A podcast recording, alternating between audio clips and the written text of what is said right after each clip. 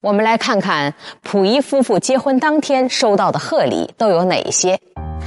两瓶陈年老酒是全国政协常委邵力子夫妇送的，漂亮的被子面儿是政协副秘书长申伯纯和秘书处副处长连以农，还有政协常委平杰三一起合送的。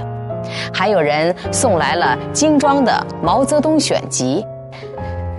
七叔载涛送给溥仪一个大理石的烟灰缸，溥杰夫妇送给大哥一件白衬衫，象征后半生洁白如初，还送给了大嫂李淑贤一个精美的钱包，象征勤俭度日。普通公民溥仪的结婚现场简单、朴素、温馨、实在。溥仪当天很高兴，他说：“终于有了属于自己的家。”新娘李淑贤不断的给来宾点烟，溥仪虽然烟瘾也很大，但是一直强忍着没抽，帮妻子李淑贤给来宾点烟倒水，忙得不亦乐乎，还偷偷跟妻子说：“幸亏还有些人不抽烟，要不然还不得把你累坏了。”溥仪在婚礼仪式上发言说：“我们的感情是建立在政治思想一致的基础之上。”共同的兴趣把我们两个人的命运联系在了一起，由衷的感谢给我们带来美满家庭的亲爱的党和伟大的社会主义祖国。溥仪的讲话慷慨激昂，最后向所有的来宾致谢。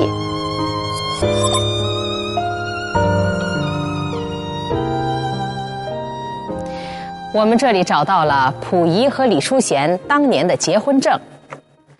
上面写着：“爱新觉罗·溥仪，男，五十六岁；李淑贤，女，三十七岁，自愿结婚，经审查合于《中华人民共和国婚姻法》关于结婚之规定，发给此证。一九六二年四月。这已经是溥仪第四次娶媳妇了。之前的四位妻子都是溥仪当皇帝时期通过选秀女的方式。”像游戏一样随意选择的，溥仪自己也曾经说过，他之前的四个妻子都只是必要的摆设而已。皇帝时期的溥仪每次结婚都是被迫的，成为普通公民之后的溥仪第一次有了自愿结合的权利，这对他来说意义重大。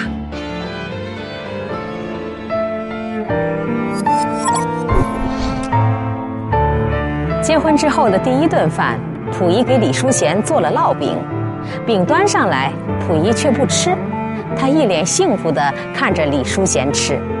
李淑贤尝尝，味道还不错，就说：“你怎么不吃啊？”原来溥仪是第一次做饭，在给李淑贤端上来烙饼之前，他已经烙坏两张饼了，皮擀的不是太厚就是太薄，烙出来之后是外糊里生。于是他就把之前的两张饼都给吃下去了，现在实在是再吃不下了。李淑贤知道之后是哭笑不得，看着一脸真诚的溥仪，眼前这位前朝的皇帝，为了给妻子做顿饭，竟然费了这么大的心思，让李淑贤觉得十分感动。此时此刻的李淑贤感到无比幸福，但是，他没想到的是。溥仪竟然对他隐瞒了一件大事。婚礼之后的一周，李淑贤和溥仪夫妇是在各种宴请和聚会中度过的，每次回家都感到很疲惫，所以到家之后就赶紧休息了。李淑贤也没想太多，可是之后溥仪的奇怪的举动让李淑贤觉得不对劲儿了。有一天半夜。李淑贤感到脸很烫，好像是被火烤了一样。她睁开眼睛一看，溥仪正拿着台灯看着自己。李淑贤被丈夫的举动吓了一跳，忙说：“你怎么还不睡觉？”溥仪笑了笑，没说话，回到了书桌前继续看书。这之后，溥仪每天都是半夜看书，早晨日上三竿才起床，而且好几次半夜。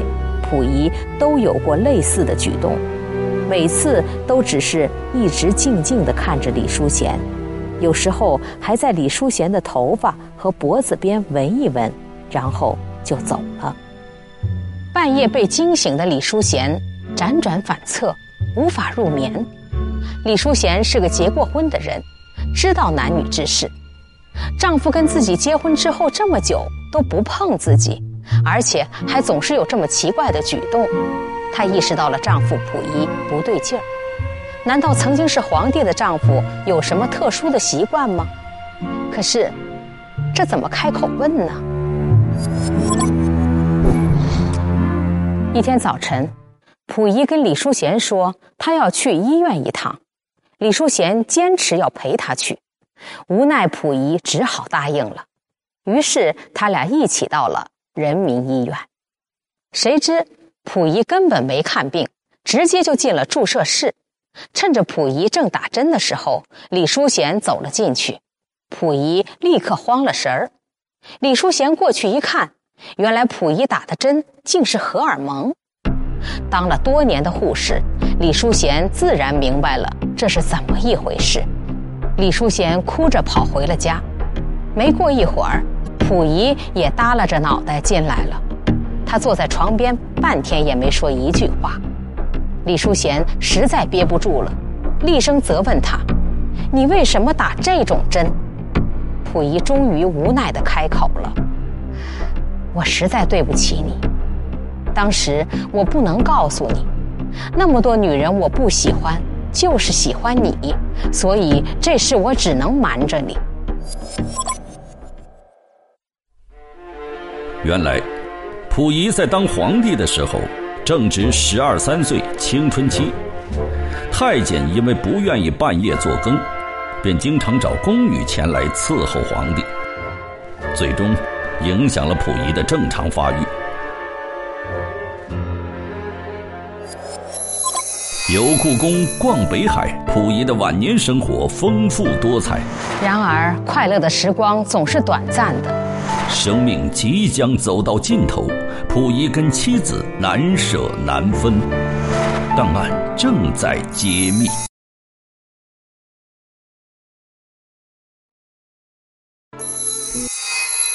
婚前，李淑贤没有详细了解过溥仪的这些情况，而溥仪也没有对李淑贤坦白这些事。想到种种，李淑贤觉得自己被骗了，她哭得更伤心了。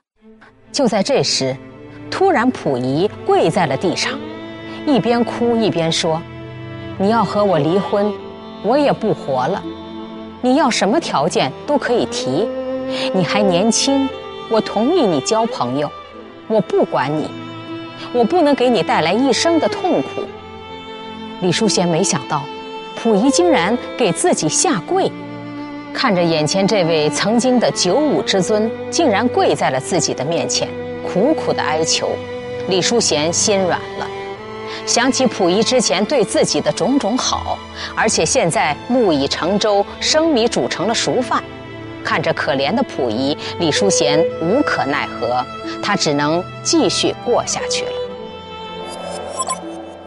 婚后，溥仪对李淑贤非常关心，经常嘘寒问暖。只要看见李淑贤不高兴，他就会嬉皮笑脸的哄李淑贤，还经常带李淑贤去政协礼堂看戏、看电影。一九六三年六月。溥仪和李淑贤搬到了西直门东观音寺的新家，这是一个中式的院落，院子里还有果树。溥仪经常去探望街坊，跟大伙聊天脾气好，人又很热心。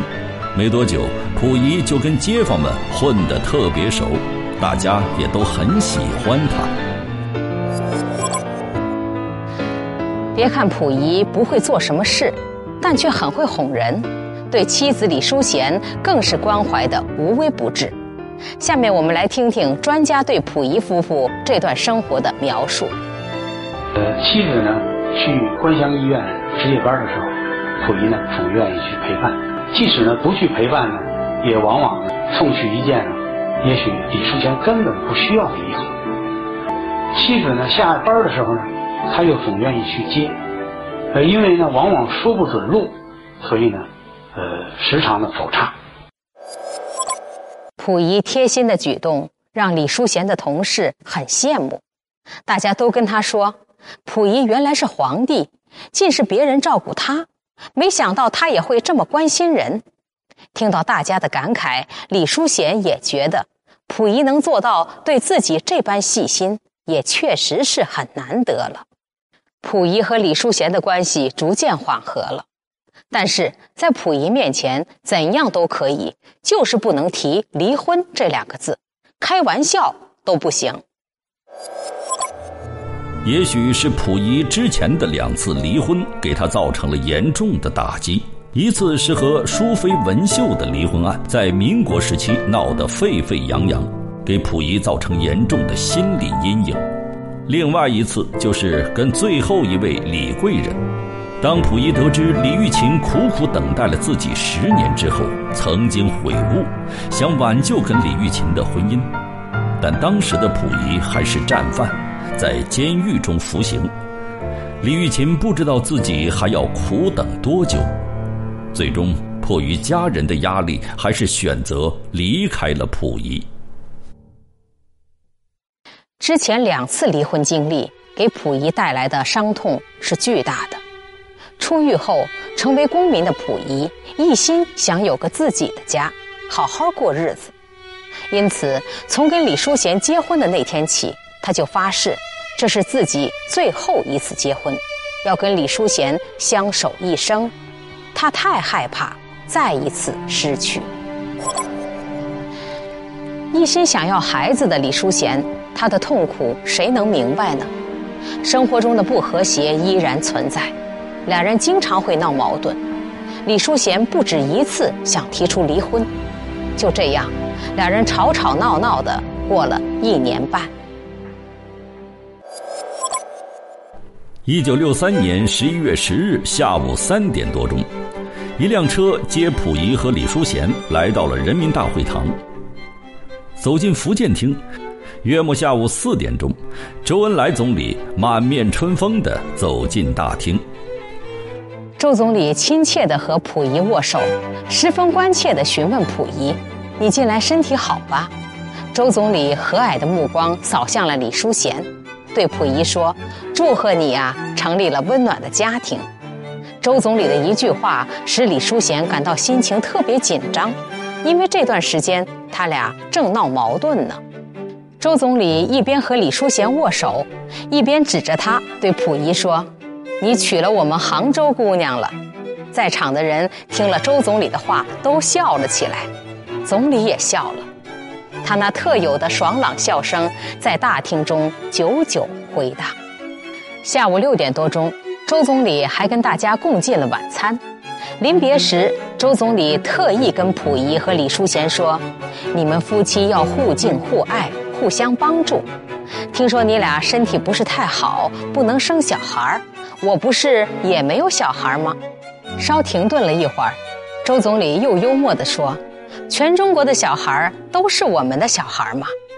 听得出来，周总理对溥仪夫妇家庭现状十分清楚。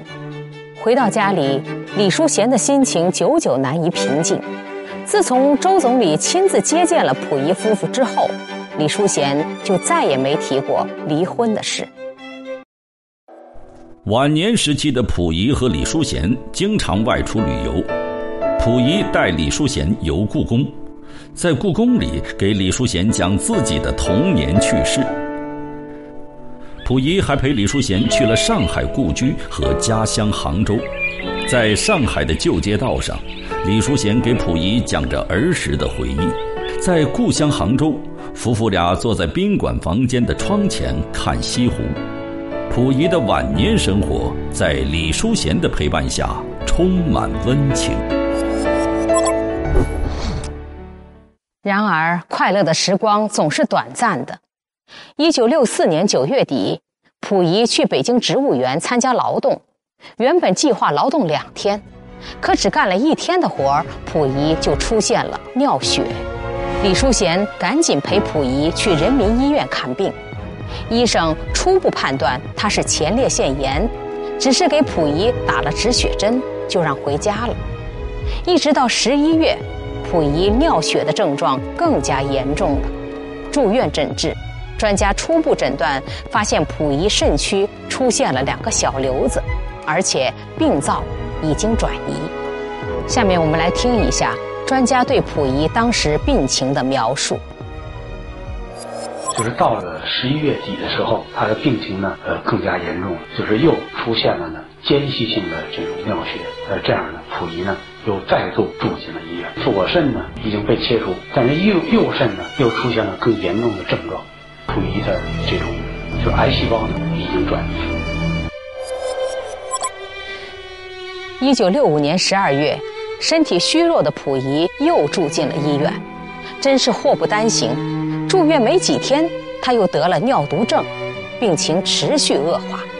医院请了许多北京的名专家来会诊，这次连周恩来总理的医生也赶来了，给溥仪开了几副中药。溥仪吃过几天中药后，病情才有所减轻。一九六七年五月，溥仪再次病重入院，稍微好转之后回家养病。打这之后，溥仪在家里艰难地度过了他生命中最后五个月的时光。在家养病期间，溥仪走路已经非常困难了，几乎是一步一挪。在生活上也无法自理，洗脸都费劲，洗澡得由李淑贤来帮忙才行。他不断的吃药看病，几乎天天去医院。那段时间，溥仪特别爱喂蚂蚁，见到厨房里有蚂蚁，他便用棒子面做诱饵，把蚂蚁从厨房里引到院子里来。他一边晒着太阳，一边喂蚂蚁，直到把院里的蚂蚁都招到身边。除了吃饭，溥仪能整整一天都在院子里跟蚂蚁玩。他曾经给李淑贤讲过，小时候他就整天在宫里跟蚂蚁玩个没完。如今到了暮年的溥仪，居然又玩起童年的游戏来了。就在溥仪去世前半个月的一天晚上，他似乎感觉到自己生命的最后时刻快要来到了。他拉过李淑贤的手，含着眼泪说：“我很担心，我不在了，你怎么办？我自己的病我知道，我了解自己的寿数。我这一世当过皇帝，也当过公民，归宿还好。”现在总算是走到了尽头，我对不起你。现在眼看要把你一个人扔下了，我又没有什么东西留下，你今后可怎么生活？说完这番话，溥仪泪流满面。李淑贤忍着泪水安慰溥仪：“你不用发愁，慢慢养病吧，等你稍微好些。”咱们还一块儿去逛北海颐和园。溥仪此时正在一分一秒的接近生命的终点。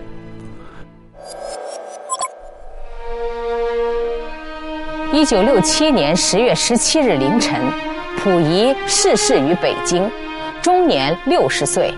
我们这里有一份当年新华社刊登的溥仪去世的消息报道。新华社十九日讯：中国人民政治协商会议全国委员会委员爱新觉罗·溥仪先生，因患肾癌、尿毒症、贫血性心脏病，经长期治疗无效，于十月十七日二时三十分逝世于北京，终年六十岁。李淑贤给溥仪换上了新的棉衣棉裤，又给他戴上了他生前最喜欢的那顶深蓝色呢帽子。就这样，溥仪在最后一位妻子李淑贤的陪伴下，走完了坎坷的一生。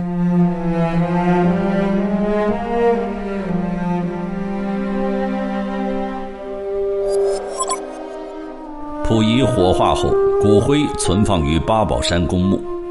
一九八零年五月二十九日，溥仪去世十三年后，举行了追悼会。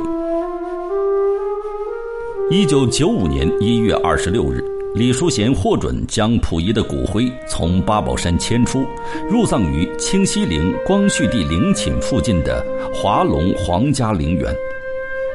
李淑贤将溥仪曾经的两位妻子祥贵人谭玉玲的骨灰和皇后婉容的衣冠冢，分别葬在了溥仪墓的两侧。一九九七年六月九日，李淑贤因肺癌去世，终年七十二岁。